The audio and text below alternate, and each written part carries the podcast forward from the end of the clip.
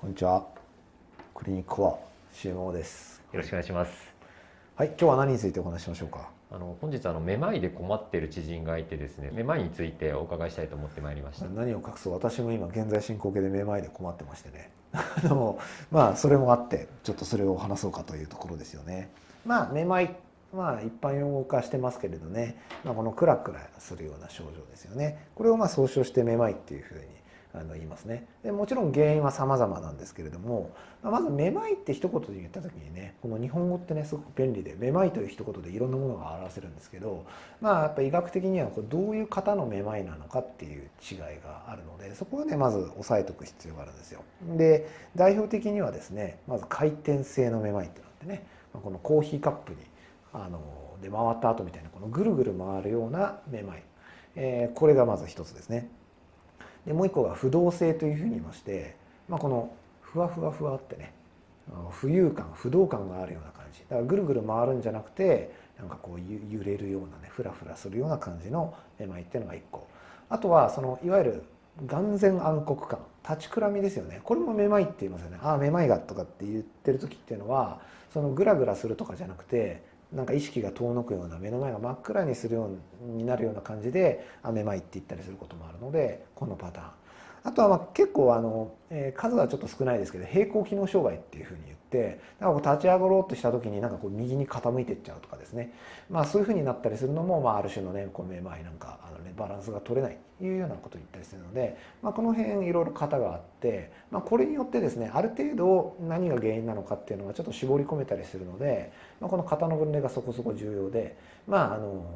まあ一般のですね医療機関とかで診察を受けるとめまいがするんですって言ったらどういう感じのめまいですかと。ぐるぐる回るんですかとかそれとも揺れるような感じですかとかそういうふうなあの問診に進んでいくはずなんですね。まあ、こういったところがめまい、えーいうことになりますね。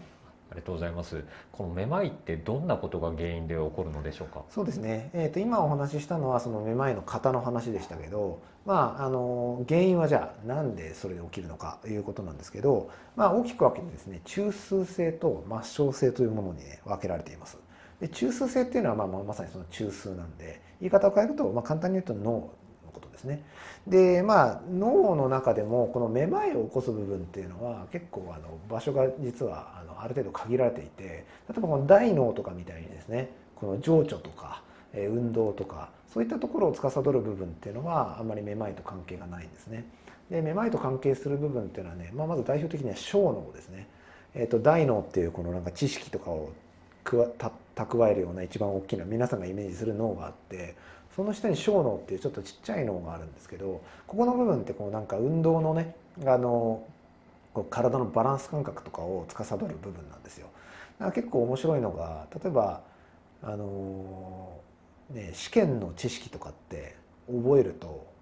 忘れちゃうじゃないですか。それって大脳に蓄えてることもちろん長期記憶短期記憶いろいろあるんですけどこの辺ってデリートされやすいんですよね。ただ一方で自転車の乗り方って覚えたら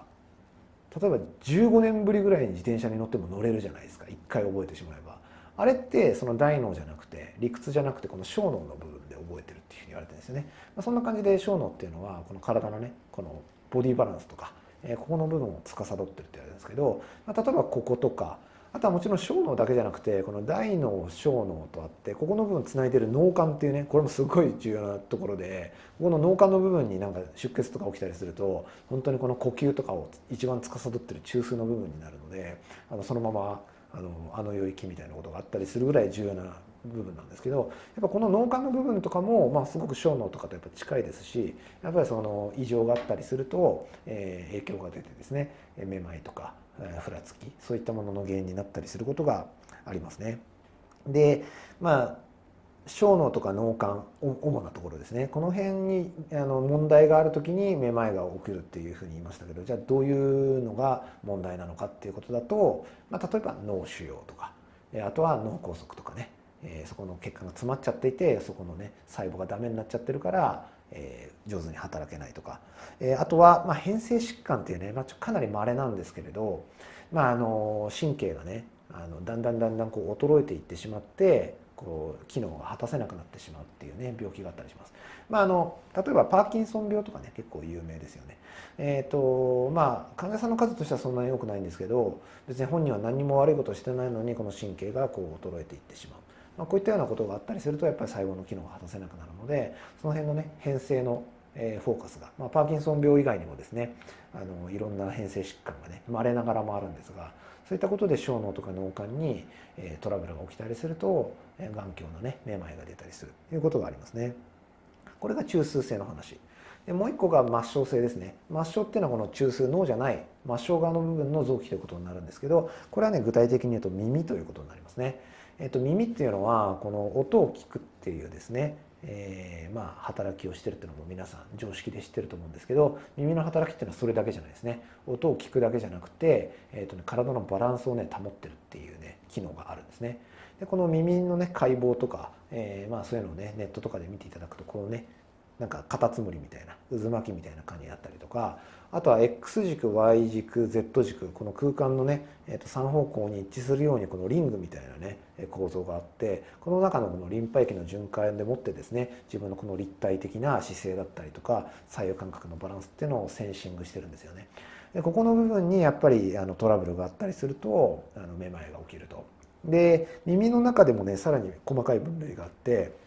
今言ったこの、えー、渦巻きの部分ですねここの部分を内耳というふうに言います。それからこのいったリングの部分ですね。それよりもうちょっと前の部分。まあどちらもねあのバランス感覚には一応働きがあるんですけどこっちの部分は前提というふうに言ったりしますね、まあ、どちらに問題が起きてもあのめまいっていうのが起きえて、まあ、結構代表的な病気があるのでねそれをお伝えすると,、えー、とこの前提の部分ですね。ここの部分にちょっとエラーが起きている病気として、えー、良性発作性頭位めまい症っていうのがあるんですね。まあ、長い病名なので、えー略語で BPPV というふうに言ったりします。あとは前庭神経炎。えー、とこの前庭のところにこう神経がつながっていて脳に情報を送るんですけどここの部分が炎症を起こしちゃってたりするとやっぱりこのね情報が正しく伝わらないのでおかしくなっちゃう。でこの内耳の部分ですね渦巻きの部分ここの部分にエラーが起きてる時にめまいが起きてる時えこういうので有名な病気がねメニエール病、まあ、これも結構有名なね名前なんで知ってる人は知ってるかもしれないですね。あとはね突発性難聴っていって、まあ、メニエール病とね結構あの同じスペクトルというか方向性の病気なんですけど、まあ、この内耳の部分っていうのはまさにその音を聞く役割も持ってるのでこの耳もちょっと聞こえが悪くなるしそれに伴ってですねあの炎症あのめまいが起きちゃう、まあ、こういった病気があったりするわけなんですね。まあ、この辺ね、まあ、詳しい話をすると医学的な講義になっちゃうので、まあ、省きますけど、えー、良性発作性頭位めまい症 BPPV は結構ねあの患ってらっしゃる方が多いのでこれを少しあの補足すると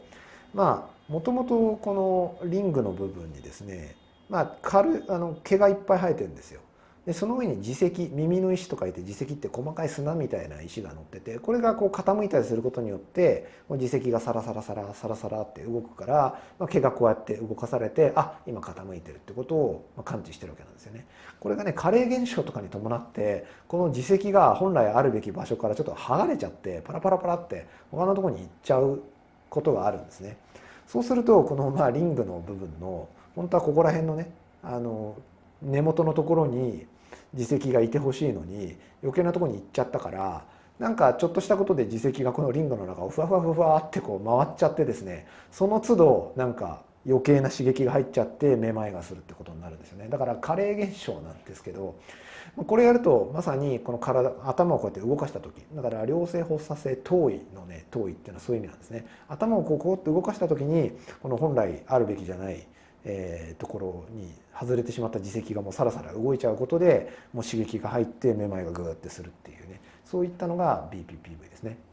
でメニエル病も結構有名なのでちょっと補足しておくとこのね究極的な原因はっきり分かってないんですけどこの内耳の部分っていうのは中にリンパ液が満たされてるんですけどここがねなんかちょっと過剰になっちゃってパンパンにまあ、水腫というふうに言われるんですけどそういった状況になってると言われてですねこれが何で起きるか、まあ、免疫の異常だったりなんだりっていうふうに言われてるんですけど、まあ、そこまでは究極的に分かってないんですがこれが起きてることによってですねやっぱり働きが悪くなってめまいとか難聴が起きるというふうに言われてますね。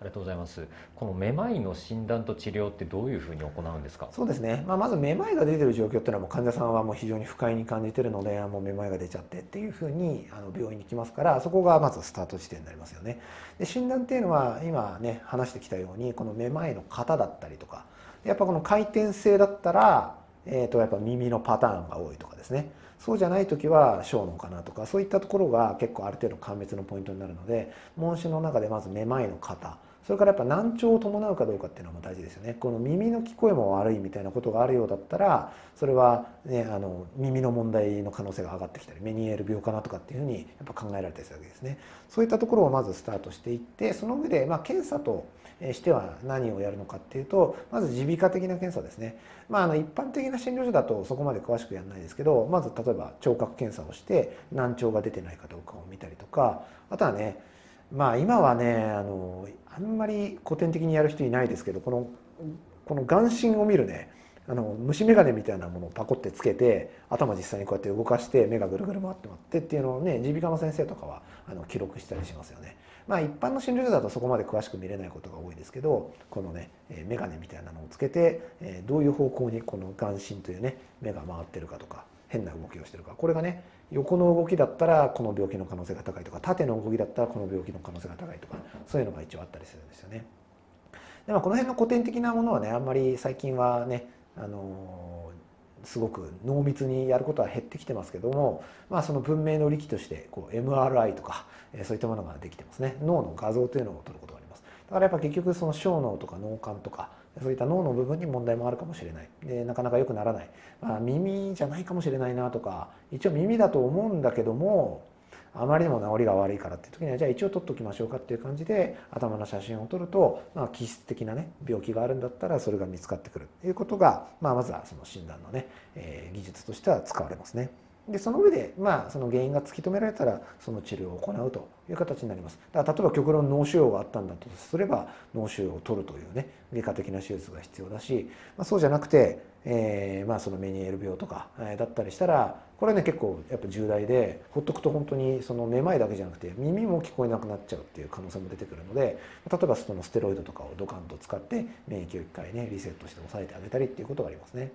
で、まあ、BPPV あの良性発作性遠位めまい症に関してはね、えー、結構これはね制服法っていうのが一応あるんですよ。この本来あるべき耳石が他のところにふわっていっちゃってるのでこれをねあの上手にこうやって頭を動かしていくとですねあの元のところに一応戻せるんですよ。だからそれをやったりしますね。まあ、これはねあの YouTube とかで、まあ、エプリ法とかっていうのが結構有名なので、まあ、このこれで悩まされてる人はですねあのエプリ法とかって調べてやると同じようにやったりするとちゃんと征服できます。まあ、優秀なねあのお医者さんだったらあのじゃあ整復しましょうかって言ってこう病院でやってくれたりもしますけど結構この辺はねあのかなりアーティスティックな領域で、うん、まあめまいは慣れるしかないですね頑張ってくださいみたいな 感じで終わっちゃうことも多いので、まあ、結構このね間違いなく BPPV っていうふうに言われていて悩んでる人がいたらあのセルフメディケーションの範疇でねこれ全然危険性ないですからあのやってみていただけるといいかなというふうに思います。ありがとうございました。ありがとうございました。